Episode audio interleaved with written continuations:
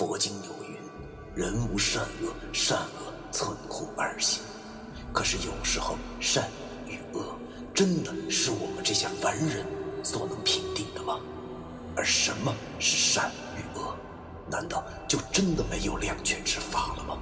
那些被现代社会定义为迷信的事物，他们很多和我们一样，同样有着感情，有家庭。难道我们真的还要为那坚强的正义而消灭他们吗？欢迎收听 FM 幺七五六八九，我当阴阳先生的大纪念。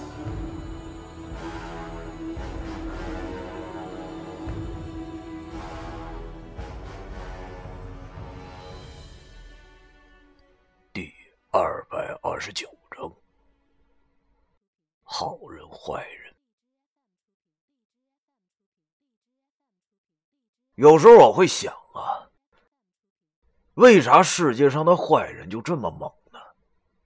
难道这是应该的吗？我和老易背靠着背，老易问我怎么办时，我的心里已经有了主意。没有错，打人先打脸，擒贼先擒王。只要先冲过去，抓住袁梅那老梆子的话，我这只右手就够他喝一壶的了。到时候看他还那么嚣张不？有时候我还真的是一肚子的坏水。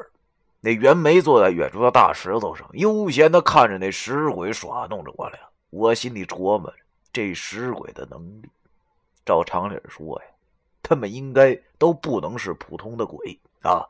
石觉明以前说过，袁梅那是先生命，这石鬼从他出生那就跟着他了，当然那得是。非同寻常的脏东西，从他们的衣着上呢就能看出来，一个个他妈跟黑社会似的，要多邪恶有多邪恶。记得九叔以前曾经跟我讲过鬼这种东西的分类：举头三尺有神明，地行三丈鬼不同的道理。之前我也是讲过的，鬼分三十六。虽然具体的种类还要多得多，但是万变不离其宗。那些稀奇古怪的鬼魂啊，还是要从这三十六种鬼中演变而来的。就拿那黄衣女鬼来说吧，她是没有形成的急煞啊，按常理划分，那就应该是三十六种恶鬼里的杀身恶鬼，生前被人欺，死后化鬼欺人。无疑啊，乃是恶性循环。可是，今天遇到的这个十个另类的大哥，却好像并不是如此简单之辈，应该是属于护身灵鬼吧？貌似是的。听石头说，虽说万物平等，但凡是先生命者，降生当日，阴曹。便会放出地狱中十只罪孽深重的恶鬼，让其手上仙投胎的肉身，直到这人仙逝或者作化，方可解脱，重入轮回。这也说明了这万物的根性，还他大爷的万物平等呢？平等个六饼啊！老子出生的时候怎么就没这种基层干部待遇呢？想来这种恶鬼本出自阴曹。无根无源，最是棘手。与其跟他们打的话，那估计我和老易俩人那都得葬着。多次的灵异事件让我学会了思考，啊，包括文叔这几天猥琐的教导，避其锋芒，一举拿下。虽然打架打不过，但也可以夜里捡块砖头砸他家窗户。这真是至理名言呢。我望着那十个造型骚包的鬼，脑袋里。进入了萎缩模式，没错，我等的就是一个机会。于是我便对那边坐在那儿的袁梅喊道：“哎，我说老杂碎，你磨叽，想不到你这跟班的更他妈磨叽。你这十个窝囊废怎么只会躲呀？敢不敢一起上？还是怕了我们了？”那袁梅听我尊称他老杂碎，冷笑了一下，然后对我说。小贝，不要太狂妄了。难道你现在还没有看出我们的差距吗？即便你能请野仙上身，那你俩还远远不是我的对手。嘿，我呸！我和老易一起对他竖起了中指，以表示我俩对他的敬意。我骂道：“你他妈在那装什么大个王八呀？上次被文叔破了你的法，这次装穷啊！”要说袁梅是何等的老奸巨猾，他应该也看出来了，我这是故意在激他。要说让他上当很难，但是他败就败在过于自负这一点上，可能。他觉着我俩即使想耍，也耍不出什么花招了。于是他叹了口气，对我俩说道：“哎呀，看来不给你俩点苦头，还真是不行了。”袁梅说完后，拿出了几张纸符，三红一绿。只见他抽出了那张绿色的咒符，对着上天抖了抖，然后冷喝了一声：“去！”那张绿色的纸符忽然就他妈烧了起来。只见这时啊，那十只鬼猛然的都抬起了头。我和老易终于看清楚了他们那副嘴脸，一个个那都是面黄肌瘦、面无表情的，就跟抽了好几年大烟一般，还都顶着两个好像是熊猫的黑眼圈。那黑眼圈当中啊，是两团好像是绿豆大小的眼珠子啊。同样散发着绿油油的光芒，周身上下的煞气好像一下子就翻了五六倍，四周的气氛猛然下降，竟然弄得我和老易连呼吸都有些不顺畅了，不自觉的发抖，那是来自脚下，这是真的。当你面对必死无疑的环境时，你说恐惧也好，兴奋也罢。原来脚真的会发抖，即使是跟鬼打架是家常便饭的，我俩也是如此。老爷望着把我们围成一圈的尸鬼，小声的骂了一句：“操！想不到这么强。”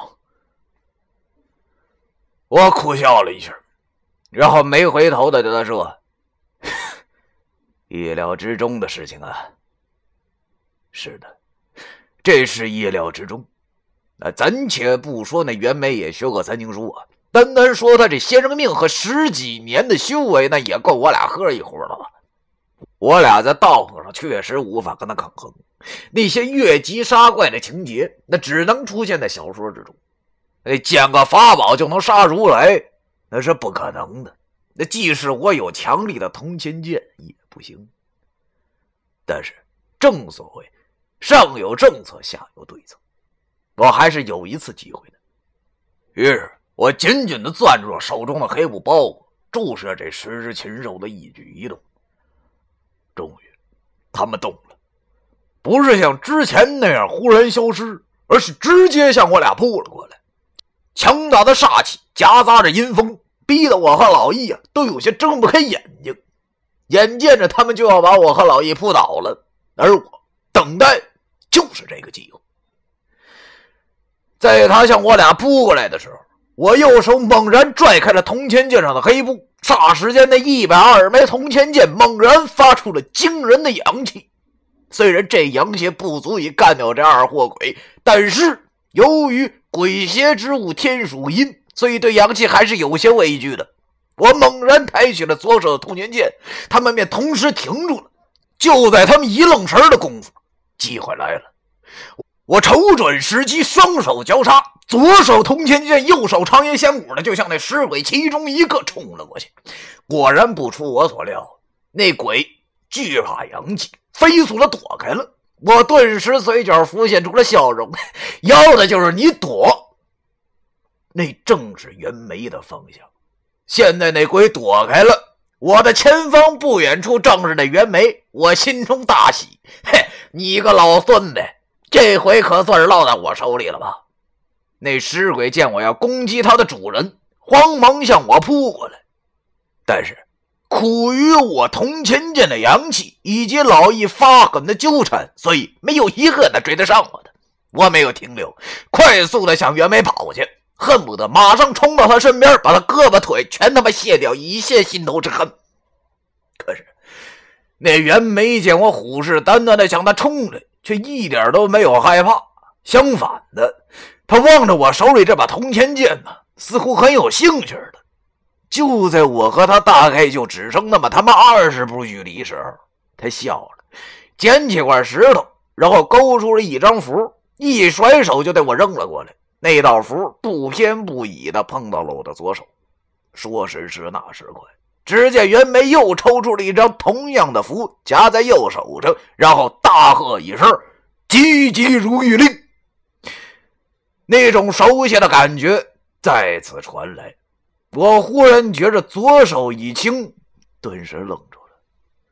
转眼一看，手中的铜钱剑已然没有了踪影。取而代之的是，多了一块小石头。再看那袁梅，我的铜钱剑不知何时已落入他的手里。我张大了嘴，糟了，五鬼换财符！我他妈怎么忘了这么回事呢？所谓五鬼换财，哎，乃是跟五鬼开锁符是一样的一个道理，都是。勉强收入三清符咒中的外方符咒，啊，自古道教就有五鬼搬运之法，而这五鬼换财，便是能将自己手中之物和其他人交换的符咒。眼见着这铜钱剑被抢，我心中一阵愤怒，也顾不上太多了，大吼一声，又向他冲了过去。就在我离他只剩五步远的时候，忽然背后传来了一阵剧痛。由于惯性的关系，我向前一扑，便摔倒在地，正好扑在了他身前。我忍痛转头一看，只见一只石鬼正死死地踩着我的后背，让我动弹不得。而老易也因为三顿大神的时间到了，被一只鬼手到擒来，拎着他丢到了我的旁边。我心中满是不甘呐，就差一步，就差一步啊！那袁梅一直坐在大石头上，似乎这一切都是理所当然的事情。只见他笑着对我说：“哎呀，不要想请仙上身了，因为如果那样的话。”我会在你附身之前杀掉你。现在，你知道我们之间的差距了吧？我心中满是愤怒和不甘愿，恶狠狠的望着他，咬着牙对他说道：“你比我俩强又能怎么样？你不过是个坏到家的老杂毛罢了。”那袁梅一听我这么说，也不恼怒，他反问我。你说我坏，那我问你，好人和坏人有什么区别呢？我瞪着他，咬着牙说道：“当然有区别了。像你们这样专害人的，刘雨迪跟你有什么仇？你公司里的员工跟你有什么仇？你为什么要害他们？”你说你不坏，你不坏，世界上还有坏人吗？袁梅听我这么一说，冷了，然后对我说道：“哎呀，说你年轻，你还不信？你真的什么都不懂。我告诉你，从你嘴里说出来的，不过是你的。”一面之词而已。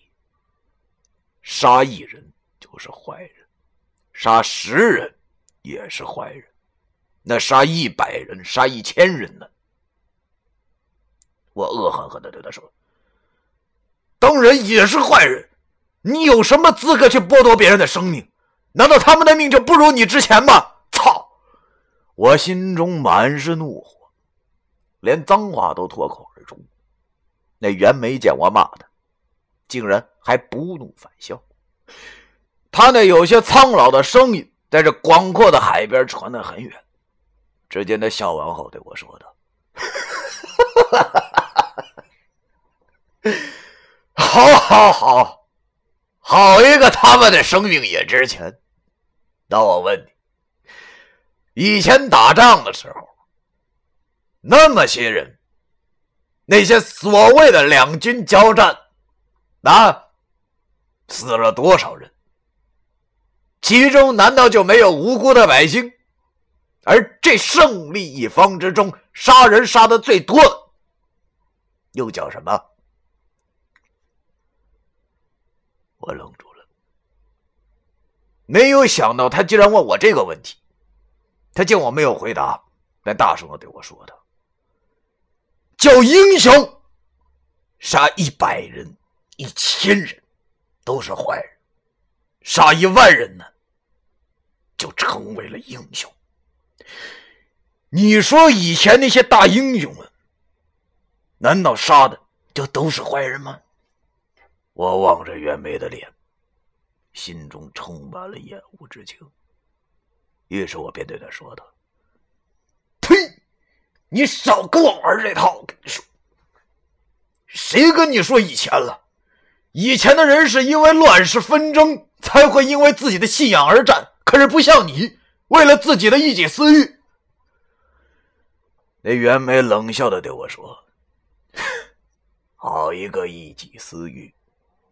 年轻人，一看你就没有吃过多少苦，不知道天有多高，地有多厚，所以你根本无法理解我的痛苦。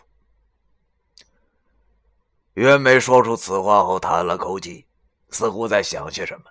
但是此时他在我心中无疑就是万恶的源泉。这个害死了那么多人的家伙，有什么资格叹气？有什么资格故作悲伤？于是我冷笑对他说道：“ 不要废话了，你想杀就杀。我告诉你，你也就只有命好一点如果我有你的命的话，我会比你更强。”听到我这句话后，袁梅的身体忽然一颤。尽管在黑夜之中，我的可视度很低，但是我也察觉到了他的表情好像有一丝不对，嘴角微颤着，眉宇之间似乎闪过了一丝哀伤。他愣了一会儿后，又叹了口气，等再说话时。已然语气已经没有之前那么强横了，反而有些悲哀。他用一种有一些激动的语气对我和老爷说：“你说我命好啊？好吧，既然你说我是作恶之人，那我就告诉告诉你，我为什么要这么做吧。”